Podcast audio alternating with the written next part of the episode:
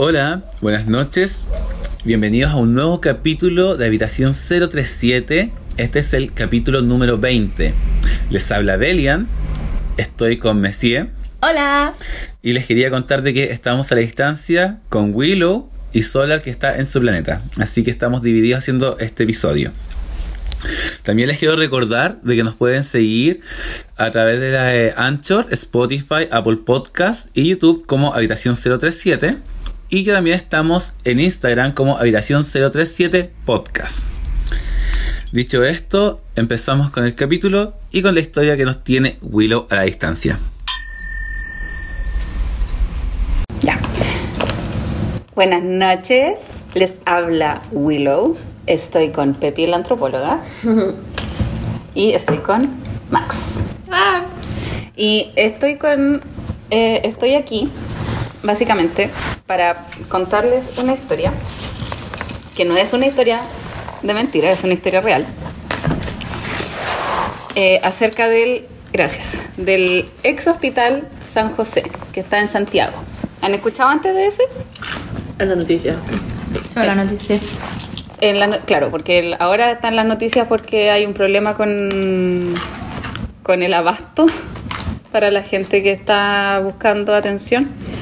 Eh, pero este es el ex hospital San José, este está al frente. Y este hospital eh, se construyó entre 1841 y 1872 y se iba a llamar Lazareto de El Salvador. Y mm, la idea de este hospital era que ahí fueran los pacientes que tenían enfermedades infectocontagiosas. Sí, pues. Para eso eran los lazaretos. Y especialmente eh, tuberculosis.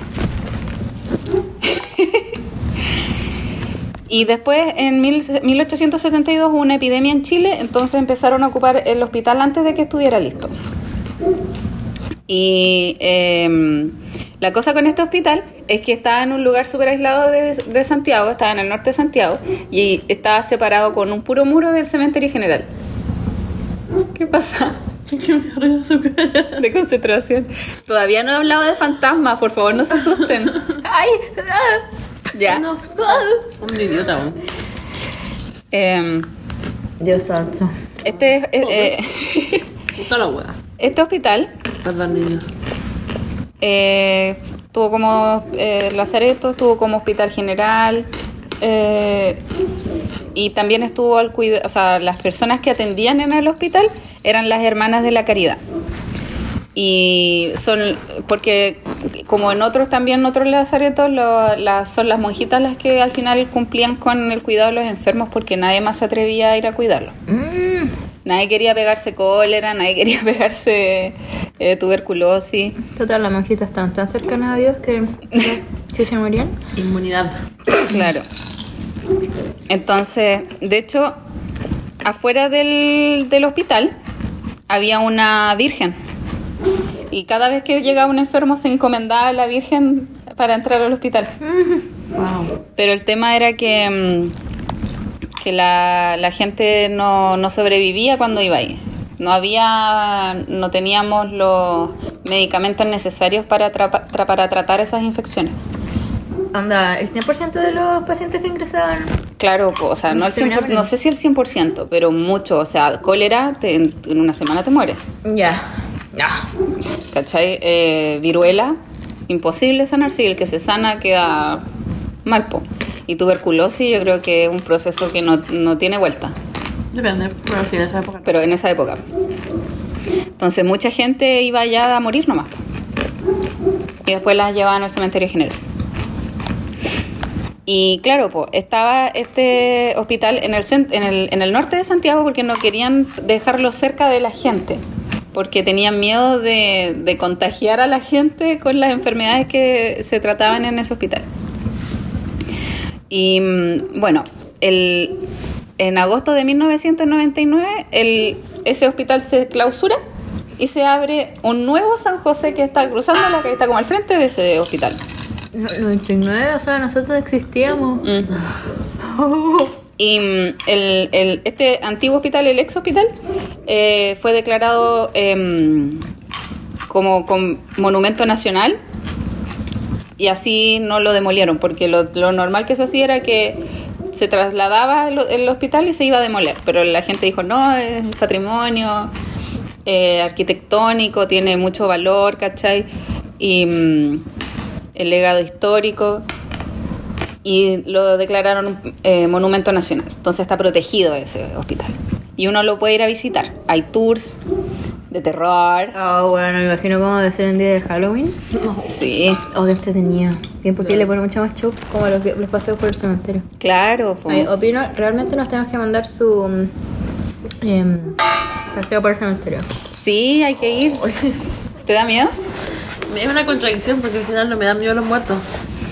Es que es distinto porque el, el muerto en realidad no te puede hacer nada. No. Es como lo que es como la energía de la persona o una entidad que puede ser negativa a la que uno le da miedo. Claro. Debo admitir ¿Mm? que sí me da mucha curiosidad. Porque Sí. me da curiosidad. Ya, en, lo- en el Hospital San José hay una serie de fantasmas que son conocidos, que son los que siempre se están apareciendo. Por ejemplo, están las monjas fumadoras. Estas son unas monjas que eran las que se dicen que eran las que trabajaban atendiendo a los enfermos, que re- caminan por todo el hospital y salen afuera como al, al patio a fumar. Se ponen a fumar cigarros. Pregunta. ¿Es legal para la monjitud fumar? Me estaba preguntando lo mismo. Sí, Ah, ya, porque igual es como un conceptísimo. Claro, Una fumando como que no es lo que tú veas todos los días. Sí, pues yo a mí igual me llamó la atención. Pero ponte tú, hay, depende de la religión o de lo que crea la persona. Ponte tú, eh, los- el- la iglesia donde yo iba, que es evangélica, es- es- se ve muy feo que se beba y se fume, ¿cachai? Claro. O con los, mismos, los mormones igual, pues. Sí. En cambio, los católicos creo que son más relajados con eso. Hay varios... eh, Igual creo que existe un concepto de comida sagrada con los católicos. mm, No estoy seguro. Sí. Eh, pero lo que he visto, ponte tú, he visto curas fumando igual. Entonces, Mm. como que creo que No es demasiado loco. Depende de la- de la orden, quizás. sí, o en realidad dependerá de lo que. O quizás son vaporizadores. yo, eh, yo me acuerdo siempre de las monjitas que, que cultivan marihuana. Pues. ya. Aquí Manuel Velázquez, que es un guardia de seguridad que trabaja en, en el sector. Me encantan los guardias, bueno, siempre tienen las mejores historias. Dice, acá todos saben que hay dos monjas que se ponen afuera de la capilla a fumar una vez que se cierran las puertas del recinto. Pero no hay que tenerles miedo, no hacen nada. Solo fuman. Solo fuman. ¿Será Claro. como... Mm. Algo que siempre he preguntado respecto a los fantasmas y todo eso. Mm. Lo que uno ve o lo que uno... O como se hacen ver... ¿Será que habrán quedado congelados en un momento y lo repiten siempre? Claro, ese sería un tipo de fantasma, le- se dice fantasma residual. Mm. Yo porque también me imagino que debe haber una variante que tenga una especie de... De conciencia temporal, Claro, como inteligente, entre comillas. entre comillas. Mm. Como que te responda lo que tú haces. Mm. Ah. Eh, claro, lo, lo que más parece es que estas monjitas son eh, es una aparición residual. Mm. Ellas tenían una rutina y la siguen haciendo. Claro. Sí. Y no, no interactúan al parecer. Ya. El otro fantasma es el doctor que atraviesa las paredes. ¿A quién no la ha pasado? ¿A quién no le pasa?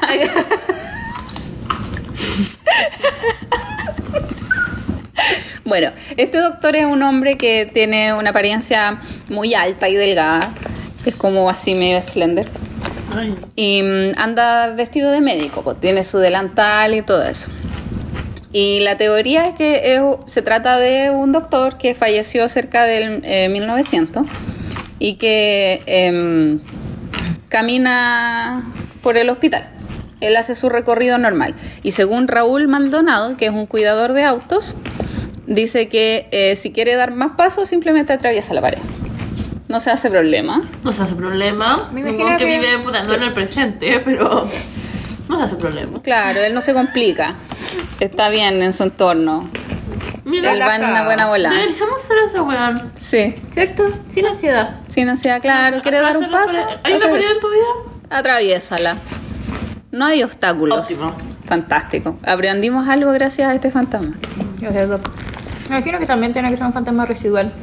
Claro, porque Hace lo suyo. hace- debe, debe- debe hacer un recorrido que para él es- era rutinario. Claro. Y por eso atraviesa Oh, paredes. weona, no, te imagináis, hasta incluso en vida alguna atravesada pared. Y así murió. ¿Me cambió la, arquite- la arquitectura del lugar? No lo sé, me imagino que han- ha tenido remodelaciones, pues sí, está desde el 1900, 1870. Claro. Quizás, eh, claro, pues él murió en 1900, cerca de 1900 y estuvo hasta el 99. Entonces debió haber habido Remodelaciones. remodelaciones que le, le cambiaran el mapa a este pobre médico. Pero ni siquiera así. Ni siquiera. Nada lo detiene. No, no tiene. Otro fantasma que aparece es el fraile sin cabeza. Ah. Está- haber uno. Tiene que haber uno. Una monja, un cuito. Tiene que haber un monje sin cabeza. Hay un piano involucrado. Porque, bueno, No, pero ya me dio risa. Es que a mí igual me llamó la atención que hubiera un fraile. No sé si era costumbre. Sí. Bueno, en lo que ven, siempre ven a un. Le dicen fraile porque va vestido de una sotana café con una cuerda a la cintura Ah, Francisco Algún. Y, y se, con una capucha. El tema es que solo lo ven así. so- siempre lo ven con capucha. Ya. Nunca se le ve la cara. Ah. Entonces, eh, la teoría es que no tiene cabeza. Ah. o que es como desfigurado, muy feo, o le falta algo, no sé. Y él eh, no hace nada, parece que solamente se pasea por los parques del, del hospital. Y él tiene, imaginar una, una wea cruenta, así. Sí, igual, así como la monja del colegio. Oh, esa weona. Esa, esa, esa weona. Ese es un tulpa, weón. Esa cuestión Para se mí- convirtió en algo real. Es una construcción cultural. En todos los colegios, no importa dónde hayan salido, Hay una monja. hay una monja. Por eso pregunto por el piano, porque siempre hay un Sí, piano. pues también.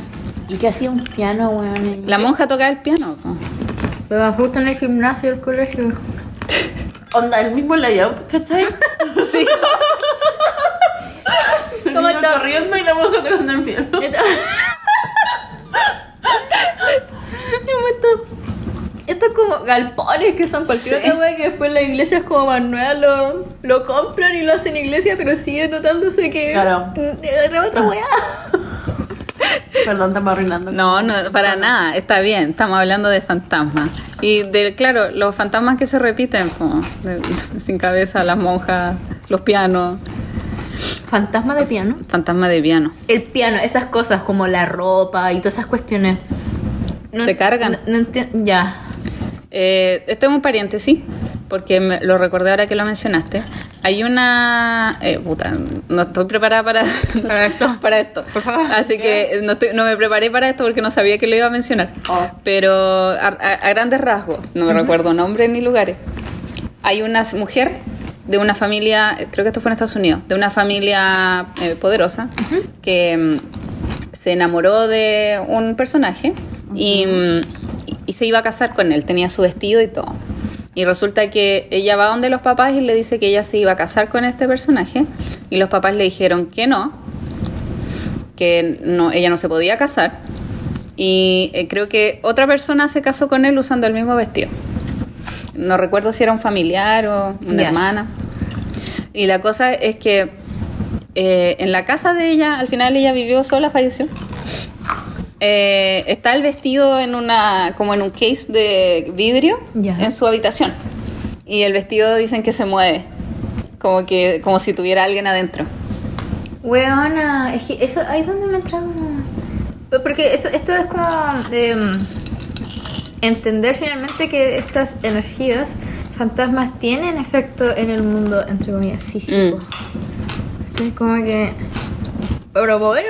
Pueden, hacer interacción con, Con el presente, claro, y con objetos. con las cosas vivas. Ah, claro. y con uno, po. Bueno, habrá algo como. ¿Te cachai que hay como ya una vasija eh, embrujada o encantada, qué sé yo, todo eso? Habrá como un hígado encantado. Sí, yo creo. Hay Órganos, güey, Hay órganos, sí. Hay Como La corazones. panita, la panita del súper. La palita. Eh, hay una mano, Un pate encantado. un perrito para la ropa. No, no, no. No, no, no, pa. El alambre del perrito para la ropa. No, así como una de las cosas del perrito del hambre, que son dos, que Habrá como átomo encantado. Microbiota encantado. Honestamente, yo creo que sí, weón. O sea, bueno, sí. po. Microbiota sí. Ay, se me cortó un segundo. Espera, se me bloqueó el teléfono. La wea. Y. A mí no eh, me paga lo suficiente para. no, estamos bien. Mándeme de vuelta a Portugal, mujer. Ay, se me fue. Where things could be happening. Ya. La última, el último, la última entidad, por así decirlo, que aparece en este hospital es em, una matrona vestida de rojo. O sea, dicen que es una matrona porque está vestida de rojo y porque está en la unidad de maternidad. Ya. Dice matrón. Odds are. Es que ven una mujer. po. Ay. ya, Ya, ya. Eh, y la cosa es que em, ya, el- la sección de maternidad dejó de operar cuando se te cerró el hotel hace como veintitantos años. ¿cierto? El hotel. El hotel, el hospital. Best motherfucking hotel in Birmingham. Y, mm, y en la tarde pueden ver a esta mujer que va vestida de rojo eh, caminando por esa zona, la- la- el área de maternidad. Y creen que puede ser una matrona, y cito, porque se mueve con total seguridad, como si aún estuviera trabajando en el lugar. Así como, Me- Ni una otra profesión tiene seguridad. Claro. Solamente las matronas saben lo que están haciendo.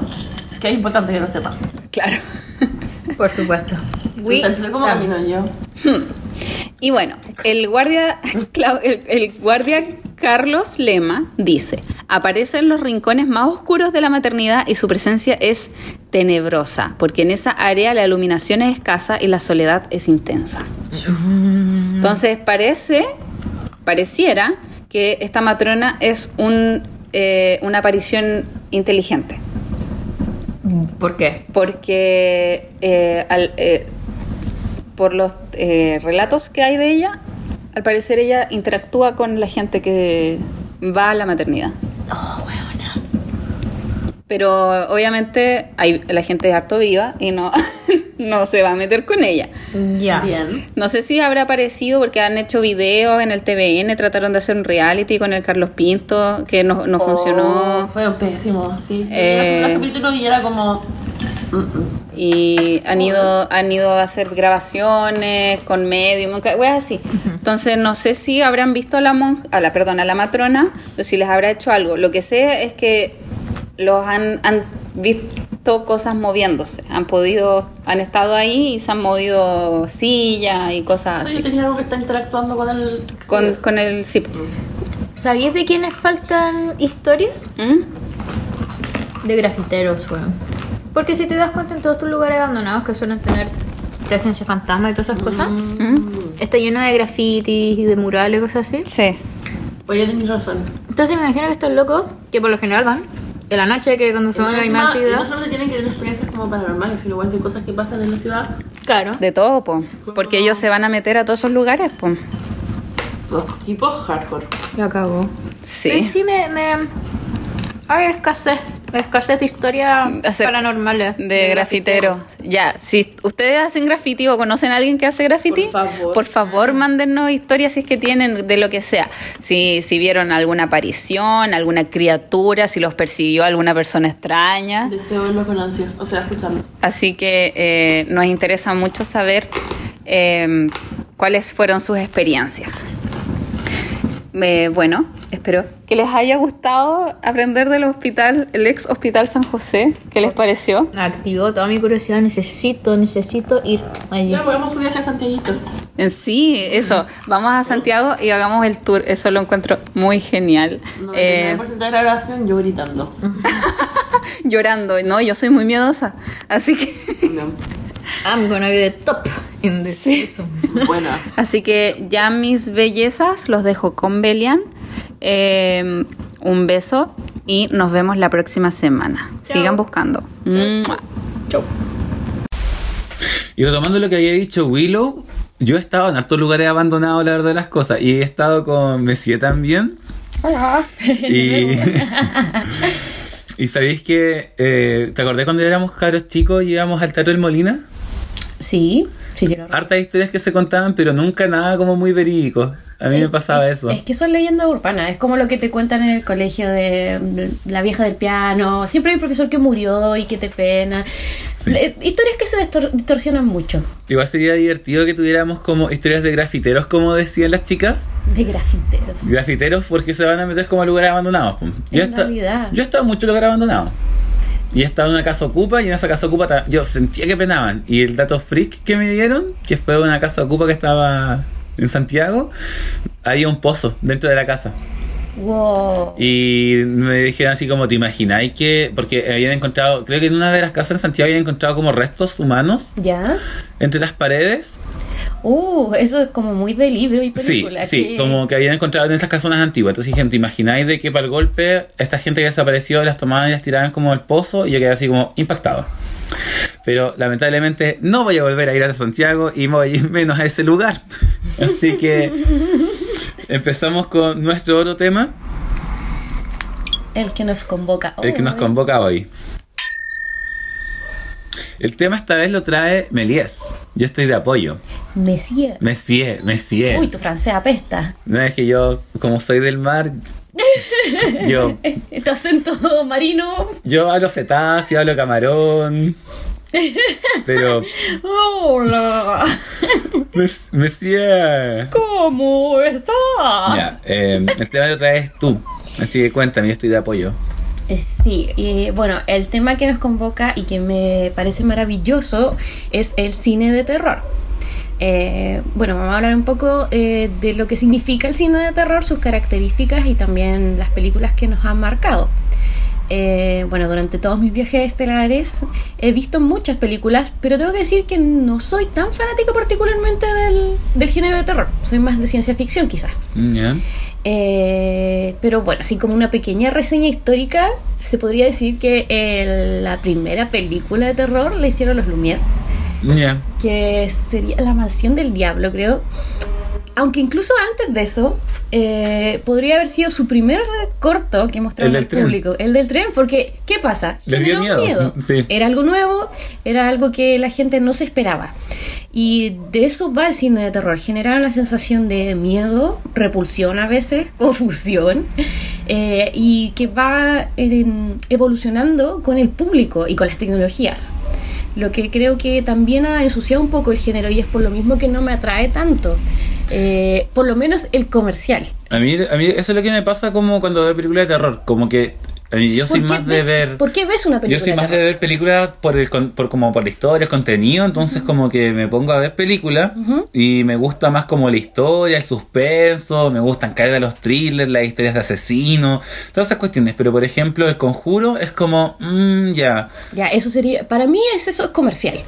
Esa es una fórmula súper comercial, eh, aunque eh, creo que tiene un buen argumento, no solo jumpscare. Que... Sí, no, sí, tiene, tiene, bueno, me gusta la historia y de hecho como que a mí me gustaba como la, historia de los Warren, me gustaban de antes de que saliera, entonces el es- es súper es este- rico todo lo que hay historia, históricamente. Es que pero el basado como... en hechos reales es... Pero el, el punto de darle como el foco como los efectos especiales todas esas cosas como que a mí no me llamó. De hecho, el otro día que te comentaba, eh, vi como la explicación de la saga de actividad paranormal y dije como, oye, ¿en qué momento esta cuestión era tan profunda? Deberían verla si no la han visto porque de verdad es una historia lineal, súper bien estructurada, que lo explicaban súper bien, pero nunca la entendí. Y yo me vi todas las actividades paranormales.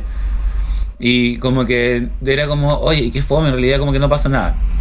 Pero a- no así, La Noche del Demonio, me encantó, ¿cachai? Insidious. Me gustaron todas las de Insidious, ¿cachai? Me gustaron todas. Entonces me Ya, pasa pero eso. este es mi punto. Eh, según yo, según mi teoría, en realidad uno va al cine o ve una película porque busca la emoción que le genera. En mi caso, eh, a mí particularmente las que me gustan son las que tienen que ver con viajes en el tiempo y que te mantienen ocupado pensando esto es lo que va a pasar, esto es lo que pasó, quién es él. Como tu estilo. Lo que creo es que el terror, si bien uno no va solo por el tema de asustarse, es porque disfruta asustarse. Y en mi caso no me, no me genera eso, por lo menos el cine de terror convencional. De hecho, yo creo que la única película que me ha dejado mal es una de ciencia ficción que se llama Moon. eh, y en realidad el tema era con el con el rollo de la, la identidad de quienes somos. Entonces, para mí, eso era como el, el miedo para mí. Y yo creo que lo que trata de... eh, Un terror más psicológico. Claro, y lo que trata de evocar el, el terror comercial es simplemente como el susto lo inesperado. La impresión. Sí, lo- es que es muy efectista, pero pero ese es el terror eh, comercial. Oye, Hay- tengo- a- aún así, hay, mu- hay muchas eh, gamas que hay del, del terror y eso es lo que queremos hablar. Yo tengo la historia de Fail, que cuando era chico me pasaban el aro en VHS. Yo se la había contado a la. Willow y se la conté a la, a la Solar igual la otra vez. Y estábamos muertos de la risa porque fue mi película de terror y fue una de las películas que a mí me marcó, pero no me marcó por la trama ni nada, me marcó por una cosa estúpida que pasó paralela a eso. Me la pasaron en VHS, yo la estaba viendo y estuve todo el rato como, ¿qué ve la tipa en el video? Así como, ¿qué ve, qué ve, qué ve, qué ve? Y cuando muestran en el video, cuando muestran en la película el video del aro, eh, se apaga la pantalla del- de la televisión, ¿cachai? Como que la pantalla queda en negro, suena el teléfono de ella y suena mi teléfono, de forma paralela, en la casa. Y estaba solo. Maravilloso. Estaba solo y esa y nadie sabía que yo iba a ver esa película, porque cuando yo era chico no me dejaban ver películas de terror. Porque yo era así como súper sensible a todas las emociones posibles. Me costaban, me costaban mucho todos los temas emocionales. Entonces, para mí era una cosa muy rara expresarla. Esa fue una situación puntual. Claro, y fue- y fue una- Pero independiente, hay, hay, ¿cómo se llama?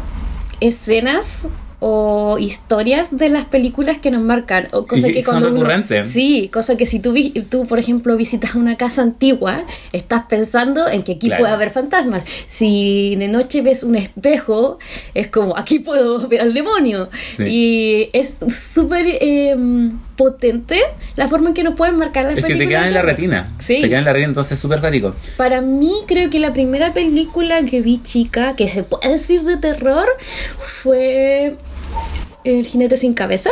Sleepy Hollow. Sleepy Hollow. Buenísima. Eh, la vi muy chica con mi hermana y de hecho tengo como eh, súper arraigado el recuerdo de haber estado en una pieza, eh, era tarde, eh, probablemente un fin de semana con el día nublado eh, y estar viéndola y es como... Si bien yo creo que en- estaba más cerca de, de lo grotesco, tanto, más que... ¿Sleepy Hollow? Es que te muestran cosas muy... El tipo con los dientes, Sí, sin que- cabeza. Es que a mí lo que me pasó con Sleepy Hollow, igual la vi cuando era chico, yo me acuerdo que la vi en estas teles que tenían ese plástico ordinario que fingía ser madera y de poto Uh, grande. Uh. Con, con esos que con perilla que se da vuelta, eh, esa era mi pieza. Uy, te pegaste un viaje en el tiempo ya. Y, y yo me acuerdo que la vi, pero no era, no era, yo nunca la encontré grotesca, la encontraba como cruda. Claro. Yo encontraba como impactante, como que, y me gustaba mucho la idea de que el jinete se hubiera limado los dientes, me encantaba esa da idea. un nervio verlo. Y, y no, y me es que me encantaba, te juro que yo decía así, ay, como que yo pensaba y decía, sí, yo me los afilo, como que igual me fui en esa. Ya. Y de- cuando sale este árbol sangrante, extraño, donde él entraba y salía, Es repulsivo. yo estaba así como, Es como- wow, qué brígido. Pero nunca lo, nunca lo vi como algo repulsivo, lo vi así como crudo, como, oh, qué cuático. Porque no era algo. Era un árbol, o sea, era un portal. Para mí era una cuestión que, que existía, que era un hecho, no era, no era algo que me iba a atacar. No, no fue como, por ejemplo, Hellraiser cuando lo vi más grande, que Hellraiser sí me repugnaba, pero igual la veía. Que era como un gusto morboso. Esto era como, loco, es. Y está Pero bien. te das cuenta que estamos hablando de como la, la edad, el contexto en que se vi- en que vimos la película. Porque como te digo, para si yo la veo ahora, de hecho me gusta, la disfruto. Sí. Es una de las mejores épocas de Tim El- Burton. el- yo, yo Oh, siempre, el yo siempre- palito. el- Yo creo que esa, esa imagen me marcó. Las dos cabras chicas, hermosas, rubias, con su vestidito blanco, con las ramitas, y la otra así como. Y la cara del tipo así con cara de. ¡Oh! Y que, y que él, loco, haya sido tan malo, tan malo, y que les haya hecho así como quédense callados y así como. "Shh". Y eso me, no, me mató. Eh, tenemos un visitante Nuestro inesperado. Nuestro póster gay que anda dando jugo por ahí. Alguna bruja estará cuidando. Eh, bueno, retomando como el, el contexto en el que uno ve las películas, porque ahora me pegué otro viaje en el tiempo. En realidad recuerdo que recuerdo la primera película que realmente me dejó mal fue Gremlins. Gremlins, la primera, que es una película producida por Steven Spielberg. Sí. eh, en realidad para su tiempo estaba súper bien. De hecho, ganó premios por el diseño de los personajes. No recuerdo en este momento el creador, pero. Pero yo la vi muy chica, muy, Sí. muy, muy chica en, en televisión abierta. Y yo tuve pesadillas una semana continuas con los gremlins que saltaban de, del baño, de los muebles. A mí me pasó con cuentos de la cripta. Uh, y que ahora uno, uno los ve y es como, uff.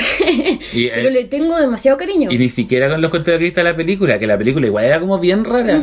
Me pasaba con la serie. Yo veía la serie y como que, oh, quedaba mal. Entonces para mí como el registro audiovisual de una historia de terror Ujú. Siempre fue cuático porque me quedaba, me quedaba. Y de hecho, eh, me- cuando era chico me enamoré de Medusa por eso, porque me gustaba la historia de Medusa. Yo creo que cuando chico, nosotros este, vemos las películas, aparte de que nos generan mucho más miedo, las vemos como casi por un morbo. Sí, pues, porque es algo que, algo que no deberíamos ver. Y ahora de grandes lo que queremos es simplemente... Volver a eso. No, no necesariamente. Es como. O sea, sí, pero estamos súper conscientes de que no es lo mismo que. Sí, porque no lo disfrutamos de la misma forma. Eh, a ver, como por ejemplo, como te decía, Gremlins en mi momento fue terrible y de hecho hay momentos en la noche en que voy al baño y recuerdo que puede saltar un Gremlin en cualquier momento. Porque, o sea, eh, pero por ejemplo, ahora de grande, no sé si hay una película que me ha generado ese terror, que me acompañe semanas así en la noche. Ay, yo sé que me ha asustado últimamente, pero no me acuerdo con. Ay, es que a mí me da miedo como cosas muy estúpidas. Pero no, yo sé que he tenido. Es que hubo una, una temporada en la que yo me mandé muchas películas de terror, pero así eran. Puta, yo me levantaba. Es que me no estaba trabajando, no estaba estudiando. Entonces, mi, mi vida era acostarme a comer con una persona en ese momento a ver películas. Y nos veíamos películas como desde las 10 de la mañana hasta las 3 de la mañana. Entonces veíamos, y, de- y este, bueno, le encantaba el cine de terror, entonces veíamos mucho. Y yo creo, ay, ahí me acordé, eh, Débora, Débora. sí. Débora o Verónica, Verónica, esta señora que se le, que es como una, una viejita con Alzheimer, está en Netflix. Ya, no la he visto. Verónica creo que es. ¿O Débora? Débora, Débora, Débora algo. Ya, es una señora ¿cachai? que eh, tiene como Alzheimer y nunca tuvo Alzheimer, estaba poseída Ya. y es muy creepy. Y eso como que me produjo una cosa rara y como que yo tengo familiares con Alzheimer, entonces como que de repente yo así como, oye, si están poseídos. El caso de Débora no sé cuánto se llama. Bueno, búscala. Bueno, mientras eh, en- busca la- los, los datos, esperamos que también estén ustedes buscando en su El memoria. caso de Débora Logan. Y lo había como conversado con la, con la Willow la semana pasada igual. Ya. Y lo otro que conversábamos es de que me acordé, hablando de este tema, una de las películas que más me enamoré de terror, que no sé si es terror ya la verdad las cosas, porque no sé si te pasa de que llega un momento en que lo que tú veías como terror ya no es tan terror. Sí, exacto. Entonces, pues, la, la de los fantasmas. De los fantasmas, me encanta. Ah, ya, ya, ya. ya. Esa, claro, esa es del 90. Es que es muy buena, es que me encanta, me encantó el concept, el concept art de, lo, de los fantasmas, de todo eso yaco negro, me gustó, me, me encantó la máquina, así como que yo alucinaba. Ya, bueno, en este punto podríamos hablar de eh, los tipos de, de terror que son ramas muy amplias que van decantando en- a través del tiempo. En este caso está el de monstruos, eh, el cine de terror eh, psicológico. El documental. Oh, sí, que tuvo su gran impulso con la, bruja, de Blair. La bruja de Blair, que uy, todo el mundo, buenísima. Yo el otro día me puse a ver un no era como un documental de la bruja de Blair, no, no, eh, salió, solo salió. Y eh, decían los actores de que había muchos sustos que eran reales, porque Sí, el ellos los director- mandaron, los mandaron a como acampar y Claro. le, le movían las cosas, le rompían cuestiones. Claro, con muy pocas direcciones, el equipo se escondía de ellos para asustarlos. Es una película que consta de tres personajes Mm, Sí. en un bosque eh, haciendo una exploración eh, acerca de una bruja, supuestamente. Y es divertido porque eran actores actuando sus personajes. Es, sí, muy meta. Pero eh, así, eh, nunca salieron de su personaje como, como, como actores, nunca salieron de su personaje. Y las cosas que le pasan a ellos sí les daba miedo. Entonces me encanta que sean como tan fieles Y eso mismo lo, es lo que quería transmi- transmitir a los que veían la película. O sea, jugar con, con la veribilidad, que es como, sí, te puede pasar a ti y, se- y se ve muy real. Pese a que no hay mayores efectos y logra lo que, lo que busca. Que son las tensiones. Son las tensiones que te, te provoca la película. Yo me acuerdo de cuando eh, íbamos a acampar a Walkie, nos, pa- me- nos pasaba, yo me pasaba ese rollo por lo menos. Es que, Y yo sé que más de algunos se pasaba ese rollo porque decíamos como, oh, soy la bruja de Blair. Es que eh, marcó, marcó un- una, una pauta, un antes y después en este cine de como de cámara en mano. Como documental. Claro, y creo que es un poco lo que quiso ser actividad paranormal. Y tengo que decir que a mí no me, no me enganchó. No sé si tiene que ver también con un tema de edad, pero tampoco. Mira, yo cuando la vi, puta, a mí me, a mí me- Para mí son cámaras de seguridad y Es que- he visto videos de sí. Dross más entretenidos. Sí, es que me pasa eso, que como que me llamaron y me dijeron como, oye, vi actividad paranormal, una paja. Y yo fue como, después yo la vi, yo dije, oye, para eso pongo mi cámara de celular y te- sale mi gato volando en círculo. es mucho más paranormal que, que esto, así como... Yo tengo dos gatos, o sea, te puedo hacer una secuela. Oh, Y antes era otro gato, entonces, porque uno de gatos diferentes siempre. Claro, eh, en este caso, lo que. No.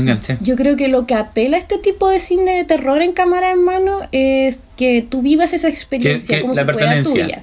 Que es diferente, por ejemplo, al caso del conjuro que hablábamos. eh, y toda esa saga. Yo, Igual es documental, ¿cachai? Pero Es es, que- como documental mega arreglado porque hay cosas que son no, súper... es que no, no es documental ni falso documental, porque es el único, lo único que lo que Son antecedentes.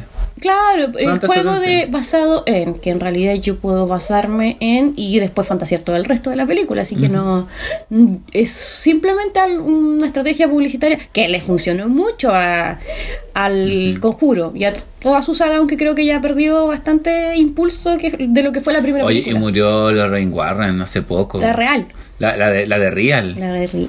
Oye, quedé mal. De hecho, la- cuando murió, nosotros conversábamos con las chicas. Yo le decía, oye, imagínate cuántas cosas se van a desaparecer de ese museo. Porque ella era como el, el filtro, como lo que, lo que contenía. Ay, ay, ay. Bueno, retomando lo del género eh, y sus tipos, dentro de también de este de, en cámara en mano, uno que me parece eh, particularmente perturbador, como diría Dross, es el snuff. Ay. Ay. Ay. Eh, hay una canción muy buena de Voodoo Zombie, banda chilena, que se llama Video Snap. Escúchenla. ¿El Snap? ¿Has visto videos snuff? Sí. Eh, uh, ¿Qué nos puedes decir? Sí. Y fue un fail tremendo.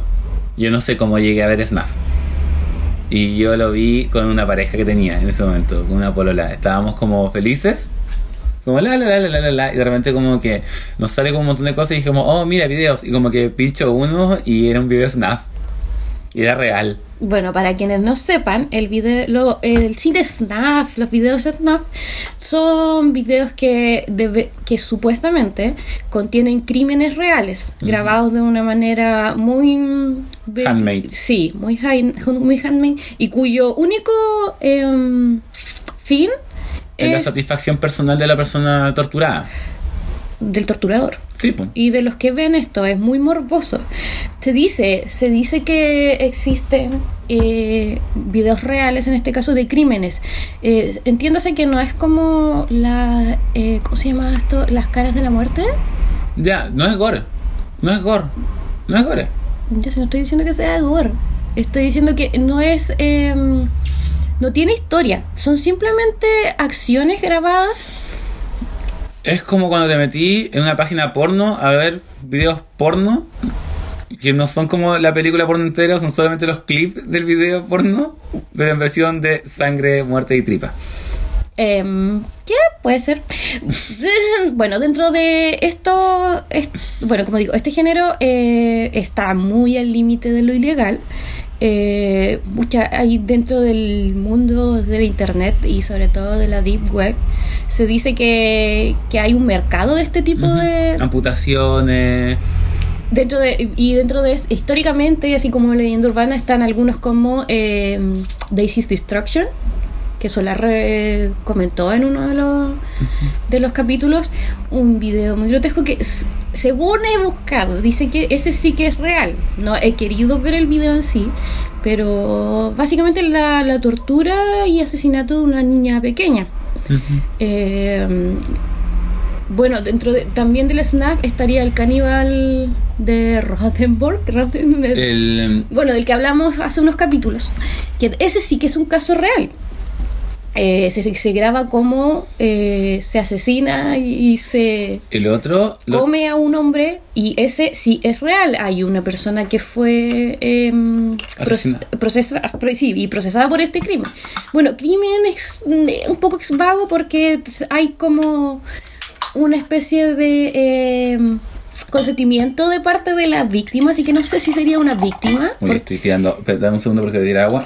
porque él quería ser devorado, pero el tema es que son acciones reales de crea, em, creadas para em, satisfacer el morbo de, de un público muy específico. Yo me acuerdo que entre los 2000 y los 90 eh, había muchas cosas, como muchos, como no, no, no reportajes ni documentales, pero había mucha información de que raptaban gente para hacer snap. Que de repente tú ibas caminando por la calle en Estados Unidos y paraba una van, te subían y videos a snap.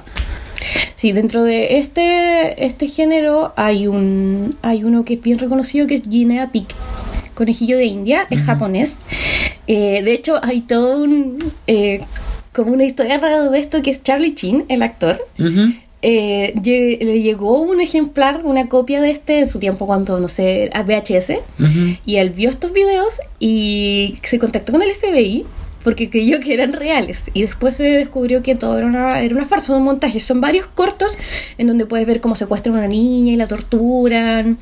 Muy, muy creepy, porque en realidad lo que, lo, que- lo que juega es el morbo y al igual que todos los handmade es como te puede pasar a ti. Sí. Esto es real. No, Sí, sí, aparte son súper amateur, ¿cachai? Entonces es- es súper acuático. Yo me acuerdo que el que vi era muy brígido. No voy a, no, no voy a dar explicaciones, ¿cachai? Porque tengo igual un poco en la retina y hay harta sangre, pero empezaban, ¿cachai? Como con cortes. Entonces, y se, y se, se veía la persona drogada y Entiéndase que son videos, películas, Cortos. en donde la víctima no, no está de acuerdo con esto. eh, se hacen con la, con la intención de, de generar morbo y que no son accidentes, como lo que pasa con las, las diferentes caras de la muerte, que son como accidentes grabados o como eh, videos de suicidios que existen en la red. No, eso no entra en la categoría SNAF. son personas que quieren hacer estos videos, toman a estos actores que no son actores, que son gente real y, a- y contra su voluntad los agreden y los asesinan. O sea, mientras más daño le podáis hacer, mejor. Eh, uno de los ejemplos que puedo dar, que siempre doy ejemplos de Mega Horror Story, porque tocan hartos temas, es en la cuarta temporada, eh, Freak Show sale Elsa Mars y a Elsa Mars ella tiene como su grupo de monstruos y toda la cosa y ella también tiene como un- una monstruosidad, un defecto ¿cachai? que es que no tiene piernas y después se empieza a explicar de que en la época de la guerra los alemanes la habían agarrado y le cortaron la- las piernas ¿Ya? le cortaron las piernas y lo grabaron y era un video snap ¿cachai? básicamente es eso Mira. entonces también hace una pequeña referencia eso es como un ejemplo Mira, hace como un pequeño guiño a lo que sería el Sí, SNAF. no, el snaf es brígido y es cuático, es muy cuático como, igual me puse a leer mucho sobre eso porque me llamaba la atención, porque decía como, bueno, ¿qué onda, qué onda el mercado? Y aparte me gustaba mucho la canción de, de Voodoo Zombie de esa época, entonces como que dije, ¿qué es un video snaf? ¿Y por qué dice señoritas reventaditas? Y era como, claro, señoritas reventaditas. Bueno, eh, les, les recomendamos ir corriendo para atrás a buscar videos SNAF. Eh, no, no sé, es una industria que no debería alimentarse para nada. No, para nada. Porque sabemos con hoy en día que, que la gente está muy dañada y es capaz de muchas cosas. Oye, pero es que es una cosa tremenda. El cine que me gustaría que tocáramos es un cine que igual de raro. ¿Ya? Es cine asiático. El cine asiático, ok. es tan raro. Es muy raro. Y eh, es que lo hemos conversado, pero nunca lo, nunca lo hemos dicho como al aire. Nos gustan como las películas malas. Ya, es que Nos gusta el cine, el cine Quedemos, quedemos claro, por ejemplo, cuando uno dice eh, esto está hecho en China, no significa que la calidad sea mala, sino que hay cosas que están hechas para ser malas y cosas buenas. El cine asiático tiene joyitas, sobre todo el coreano, en el ámbito del terror, pero también existe un cine B maravilloso. Eh, y no solo el asiático, o sea... Es lo- que eh, hay harto cine B en general, Sí. pero yo siento que, que los asiáticos se van, pero en una moto, pero así. O sea, pucha, hay, he visto más de una, pero tengo que decir que no recuerdo tanto los nombres. Eh, lo que tiene sí, que yo creo que es, es algo que tiene la cultura ya, es que mm, independiente de que lo hagan seriamente o de manera muy, muy cutre, eh, todo parece un poco, un poco actuado, un poco Sí, ficcionado. Eh, Pero es que eso igual se ve, ¿cachai? Por ejemplo, en los comerciales o como en los doramas que he visto, que son como súper así como de... mm, mm, mm, como que como que sobreactúan. Como Sí, muy mon- performance. como muy monochino, la verdad, las cosas. Sí, bueno, eh, que en realidad forma parte de, su, de su cultura. Yo creo que el primer acercamiento que, que tuvo toda la cultura occidental con el cine asiático sería el Aro, Ringo. Ringu. Eh, y ahí solo se generó todo un boom y se comenzaron a hacer remake. eh, Es que son buenos, porque tenía esos dos extremos, ¿cachai? O son como muy cutres, o, o- o la trama de verdad es muy buena. Y los asiáticos saben cómo dar miedo, porque cuando quieren dar tensiones y quieren dar miedo, dan mucho miedo. Por ejemplo, la, la película que vimos hace poco, esta, ¿cómo se llamaba? Monster. Mon- Mo- mo- Mo- mo- Mo- Monster. Mo- mo- mo- Monster. Que esa era china. Y claro, pues, al principio, no, o sea, hay momentos en los que nos da miedo, hay momentos en los que da risa, hay momentos en los que tú decís como, oh, qué lado, pero sí te hace pasar por diferentes emociones. Ya, Momomo Monster, así tal cual, es una película de origen chino del 2018. Está en Netflix, si quieren verla. Eh, yo la recomiendo para ver entre amigos. Sí. Es una película eh, que cuenta la historia de un grupo de adolescentes que... Casan. Que, que casan por un... Por fail, por error. por error a una, una criatura, una niña caníbal. De hecho, son dos niñas caníbales, por decirlo así, que son unas criaturas que viven como en un submundo y comen indigentes, pero no, no son mayormente dañinas. De hecho, el, el gran mensaje... Son como yokais. El gran, eh, claro, pero chino. El gran mensaje de la película que te deja claro todo el momento es que los, los reales monstruos somos la humanidad y, y no estos pequeños seres que... Que sí son monstruos Claro, para nosotros. pero que buscaban simplemente sobrevivir y no le hacían daño a nadie intencionalmente, solo sobrevivían. Sí. Eh, es un poco larga, pero es muy buena y tiene eh, mezclas de humor. Para mí no fue tanto miedo, fue más como... Pero si no, no es miedo, si, te, Eh, hace suspenso, por, te- te, hace suspenso. pasar por emociones diferentes. Sí, y ¿cachai? en realidad terminó odiando a todos los niños chicos y creo que eso se Y, ve y hay, y hay imágenes que son de- no, no grotescas, ¿cachai? Pero son súper sangrientas, pero a pesar de ser tan sangrientas, son súper lindas. Yo creo que también es super light, sí, ah, está bastante... Yo creo que esta fue una película pensada para un público más amplio y comercial. De hecho es comercial, es Sí. una película bastante comercial, pero muy entretenida y, mm, y creo que lo que más, más que miedo, me- el rechazo que me causó fue en este caso, como, yo diría que el antagonista, que era este niño como Ya. el, el que hacía el bully, el, el líder, que torturaba a la niña, que capturó, capturó por... por- Es que al final tú, tú empatizás con el monstruo Ujú. que con, las, con los seres humanos en esa película. Pese a que tenían algún, que después te mostraban que en realidad todos tenían una motivación. Y tú podías empatizar con diferentes, pero creo que el que más empatizaba ahí era la niña porque había sufrido una vida que ni siquiera había sido su culpa, no era un monstruo porque ella quería. Pero la encontré interesante. A mí me hizo pasar por hartas cosas, como por hartas emociones, y eso lo respeto. Y sí es verdad que es súper comercial, pero siendo aún así de comercial, siento que logró hacer pasar por diferentes emociones. Por eso digo, cuando los asiáticos hacen cosas, las hacen como muy bien. No como el cine chileno con sangre eterna. Ah, no, pero es que, sí, es que el cine a mí- a mí chileno me es gustó. un género de terror en sí. A mí me gustó, me gustó Sangre Eterna, me gustó la historia, me gustó todo, de pero. Ujú. siento que es como de culto, aparte Sí, yo creo que es de- eh, era, era una historia basada en, en juegos de rol, entonces igual era como era bien de nicho, o sea, era como ya no era B, era como B corta. Sí, Claro, no sé. claro, pero entonces eh, eh, eso, de saltarnos al, al cine B, como para, en este caso, cerrar con lo que es el cine Asiático. asiático. Eh, los asiáticos tienen mucha historia eh, folclórica, en realidad, todos los pueblos, pero ellos Pero ellos son mucho más arraigados. y también eh, hacen más uso de esto en, en sus historias. Eh, como tú mencionas, el yokai, que en este caso son japoneses. Estas niñas, ya no recuerdo el nombre, pero tenían un, un nombre específico. ¿Las niñas? Sí. Los dos monstruos, es que ellas eran eh, habían sido maldecidas por vudú. Es vudú, era, era vudú. Ups. Sí. Es que no, no es tan spoiler porque su creación no es tan Relevante dentro de del, del argumento, si es como en realidad son las acciones que pasan. Eh, pero quiero- antes de seguir, es como contar más sobre lo que es el cine con, con, eh, con historias fantásticas. Ya. estábamos hablando del snuff, ahora como el cine que tenga mitología. eh, y aquí ya, claro, el más conocido es el, el- el americano, en realidad estadounidense, mal dicho. Eh, con, en este caso, monstruos o fantasmas. ¿Qué exponente de, ese, de esa rama del terror tú recuerdas como, como más? Uy.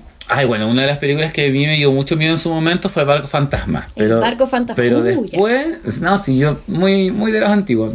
Mucho efecto. Pero después, claro, pues después de que crecí, de hecho el otro día como que dije, oh, qué buena película. Y como que vi el tráiler y dije, qué mala película.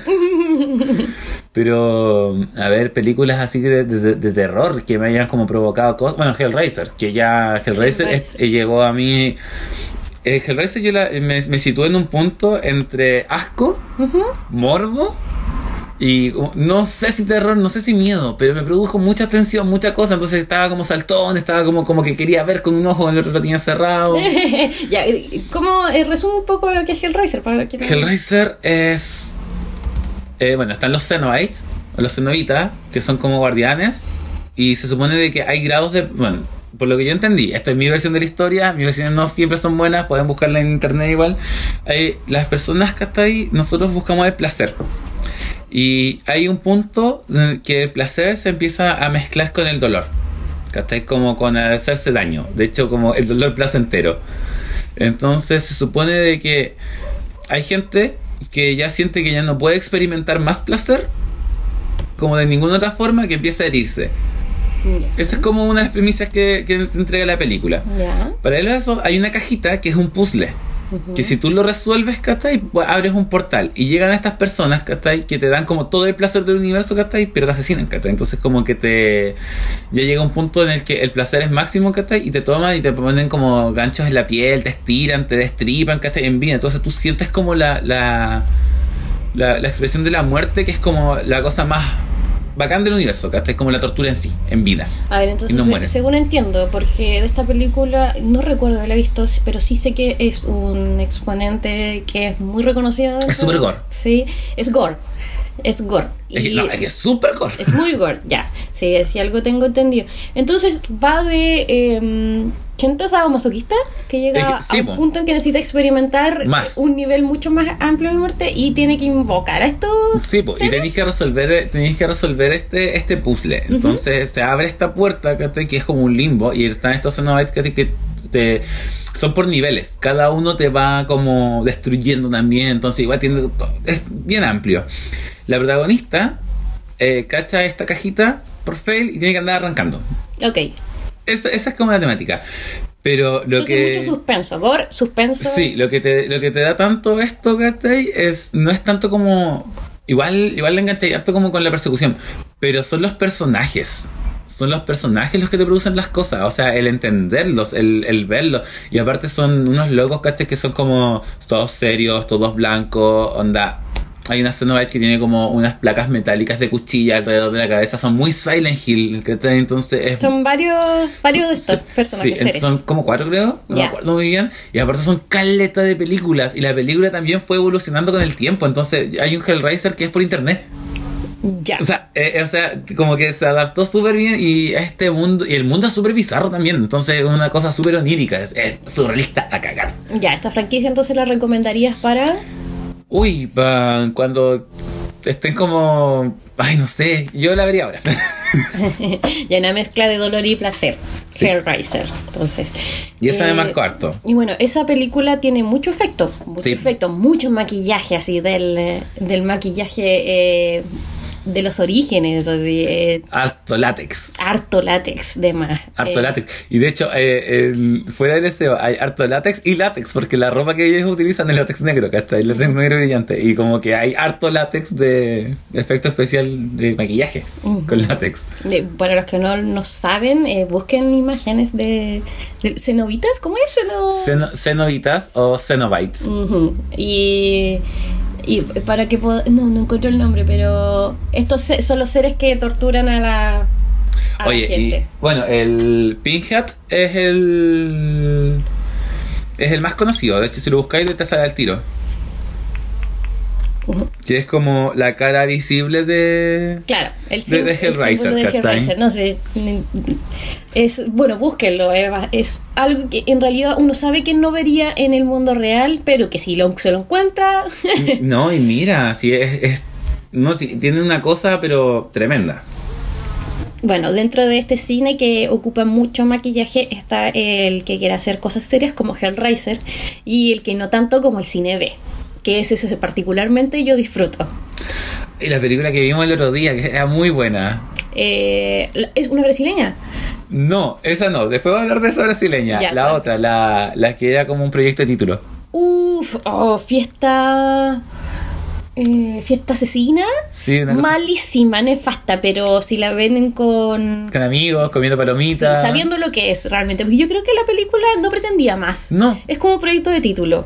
Eh, Y, va- y cumple, y, y- cumple, cumple con entretenerte, Sí. cumple con mantenerte ahí. Sí, yo creo que de hecho hay un punto en que se burla de lo, de lo mala que es ella misma. No, eso es lo maravilloso, no se burla, no, no pretende más. No, no, no, no, te la vende. Claro. Te dice, esto soy, quiéreme como soy, porque soy malísima.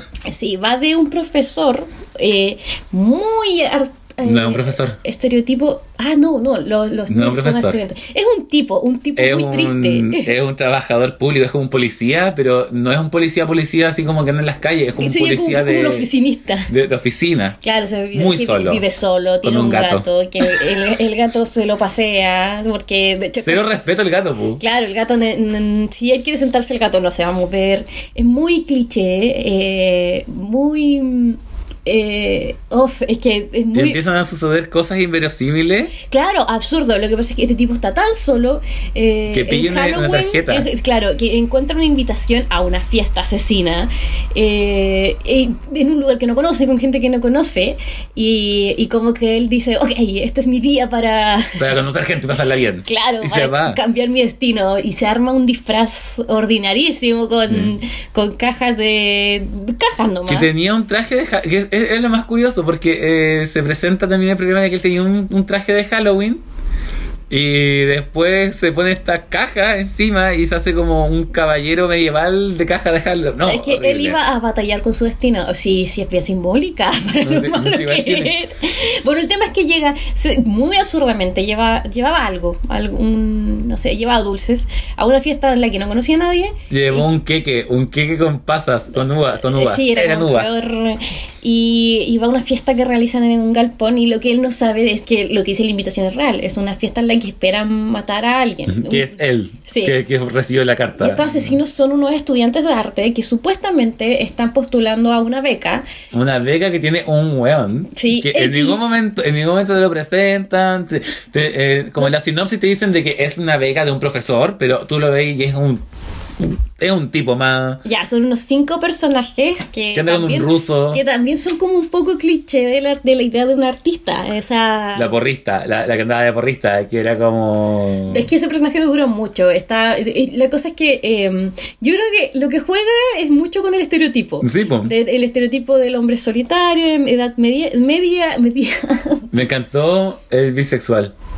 Claro, ahí están los artistas, está una que es muy engrupida y radical. Y, y celosa a cagar. Sí. Como él tiene más talento, todos lo odiamos. Uno, uno introvertido, eh, uno es pintor, uno es escultor, y, le- y- uno hace performance, estas performances muy inventadas. Muy en parte. Claro, y se supone que entre todos ellos llegaron, llegaron a la genial idea de que asesinar a alguien, grabarlo, fotografiarlo, dependiendo del soporte que Eh, hacer un snap, Eh, básicamente. claro, hacer un snap porque eh, era la forma de ganarse la beca.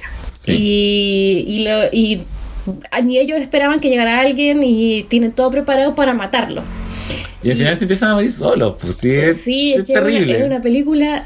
Igual me gusta de que al final de todo estudian todo esto, esta, porque están con un club, otras personas que sí son artistas en su bola, como con un programa de televisión y con cámara y toda la cuestión, y llega como el asesino final. Voy a hacer un spoiler porque en realidad es mala y no creo que la vean, y si la ven la van a disfrutar igual.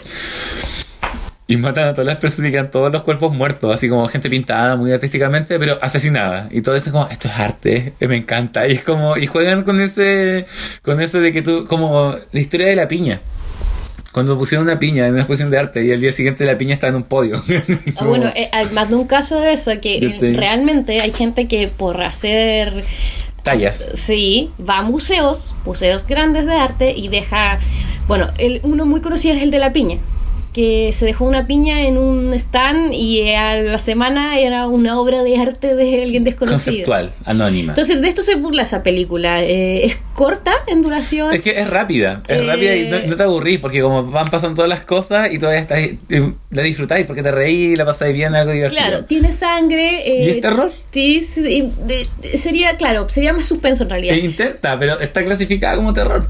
Claro, eh, yo mucha, eh, es que he visto demasiado cine B, terror. Creo que entre las más icónicas eh, está, por ejemplo, la historia de Rikyo, eh, muy gore, asiática, eh, muy gore, muy gore, muy gore, con una historia bien cutre, pero con efectos especiales que supongo que para la época eran buenísimos. Está El despertar de los pollos muertos, sí, así tal cual. También malísima en efectos, pero la película no pretende más. Entonces creo que lo que quiere es divertir a través de lo de, de esto De lo horrible que sí, de lo horrible que es. Eh, y muchas, muchas más. De verdad, el cine B es amplio. Eh, ahora de las nuevas está Castores Zombie. Yo, Amor Infinito, Castores Zombie. Porque son películas que disfruto, no porque busco asustarme, eh, sino divertirme. Es que tío, igual tú lo ves desde un punto de vista como de la manufactura de la película, de la realización, como cómo vienen las cámaras, cómo son los efectos, cómo es la trama, cómo es la historia, cómo son las marionetas, ¿cachai? Ahora, cine. Por eh, ejemplo, a mí la que vimos la última vez, que fue lo, la de los de esos fan- cazafantasmas, los exterminadores del más allá versus la rubia del baño, brasileña, que también está en Netflix. que la encontré muy buena. Y la encontré muy buena porque es una película que sí se ve que tiene recursos y que fue hecha así, para que sea así. Y de hecho se ríen también de eso en un punto. Que eh, es- es una película que tú puedes decir como, oye, al principio igual tú decís, oye, esto igual va como de verdad, como que esta película como que pretende ser como una película de terror, pero pasan 10 minutos y tú te das cuenta de que al final no, nunca quiso ser una película de terror. Está clasificada como terror por la, por la historia y por el contenido que tiene, pero se ríe de eso. Claro. Es como un antiterror Sí, es muy. Y, es y un- sí creando tensiones. A mí sí Claro, me crea es muy tensiones. característico del cine B, el cine de terror B. Pero también hay cine que, que mm, si bien tiene mucho eh, efecto y sangre, mm, pretende asustar realmente y que se junta tanto el trabajo de arte con la música, que creo que la música es muy Es muy- esencial en una película Sí. de terror. La, la- la música y los efectos de sonido y todo lo que tenga que ver con la banda sonora. Y alguien que mezcla esto y que es uno de los padres del terror sería John Carpenter. Ya. John Carpenter, eh, Vampiros de John Carpenter. eh, Halloween, eh, es La Cosa, La Cosa, La Cosa del espacio exterior. Pero cuál, es que hay, La, la del 82, la que es de él. es que hay una que que se llama, yo siempre tengo problemas, porque hay una que es como The Thing y una que es como Basket Case. No, esa, so, esa sí me ve. Que esa, esa, eh, yo sé que el Basket Case es, No, la cosa es un grupo de em, exploradores en la Antártica ya, libera un, un ser que estaba congelado y este ser tiene la capacidad de convertirse en cualquier cosa orgánica. Entonces, eh, ¿qué pasa? Que él eh, empieza a asesinar gente y se disfraza de ella. Entonces, y que genera una paranoia dentro del, del grupo que tiene que ir descubriendo quién es quién y quién es la cosa. Maravilloso, es un nombre perfecto. Eh, y si bien, claro, si uno lo ve ahora, eh, quizás no te genere el mismo. Pero en el momento, efecto. igual la idea era fresca y Pero Buena trama. sí, y bueno, que creo que Stan Winston está detrás de los personajes, podría estar equivocada, pero el diseño del personaje está hecho para asustarte, la película está hecha para asustarte. Eh, The Things tuvo un remake de los 2000, yo la vi y mm, no la encontré terrible, pero creo que tiene esta cosa de, del cine de terror gringo que pierde un poco el- el- la idea del suspenso y la paranoia y se va más en un jumpscare, en, en el susto barato. Eh, bueno, y así hay muchas películas de terror. eh, yo creo que tendríamos que hacer como otro capítulo. Un día va- vamos a hablar con las chicas para hacer un capítulo pero ya con todo. Como sí, podríamos organizar los bloques por, por el tipo de película de terror. Sí. Una vez al mes, una vez cada dos meses, por último, haces como un podcast, o sea, un capítulo dedicado como al cine y que todos eh, comentemos unas, nuestras películas, porque igual sería divertido. Yo sé que la Willow y la Kat, con la Kat he visto muchas cosas buenas. Sí, sería genial que nos enviaran Que es una amiga recomendaciones, queridísima. Recomendaciones de cine de terror y, y que los podamos categorizar y comentar y compartir. Eh, sería muy, muy bueno. ¿Y sabéis quién ve igual cosas muy buenas? La Solar. Ya. Porque con ella me he mandado series también. Series de terror, no hablamos nada de eso. Con Eh, ella no hemos mandado series. Y actualmente hay, hay muchas y también. Vimos Haunted de Netflix. Ah, ¿La maldición de Hill House? No, Ah, la maldición de Haunted, Hill. Ya, que es lo la- que vi. Ya, ah, yo la maldición de Hill House, Hill House la recomiendo mucho. Ay, a mí me aburrió, me aburrió. No, la recomiendo mucho a nivel técnico, de historia, eh, asusta, quizás no tanto, porque en realidad no soy tan... Pero muy buena, muy buena. Sí, pues sí, pero bueno, tene- eso, podemos hacer también un- una sección de... Juntando por, por Te, vamos tipo a de te, voy a, te voy a tener que traer de nuevo. Cuando apenas te pille viajando en alguna dimensión, te agarro. Yo a través del tiempo y el espacio apareceré con nuevas películas. Ya. Eh, los dejamos hasta acá. Este capítulo salió un poco largo, pero es que el tema igual daba para harto. Demasiado. Eh, recuerden que los amamos mucho. Que nos sigan en Instagram como Habitación 037 Podcast. Estamos en Anchor, YouTube, Spotify y Apple, eh, Apple Podcast. Y los dejamos invitados para que nos manden también las películas que les hayan gustado, las películas que los marcaron, a películas que les gustaría que viéramos, eh, historias de terror que hayan tenido, historias de lugares abandonados como la que contó Willow con las chicas. Eh, y los dejamos invitados. Recuerden que siempre estamos leyendo. Y saludos para todos. Y no tengo la lista de los saludos esta semana, pero sé que Escorpión Real siempre aportando. Y es como. Lo tengo, lo- es una persona que quiero mucho. Así que Escorpión Real, te quiero mucho. Besitos. Nos vemos. Chao. Sigan buscando.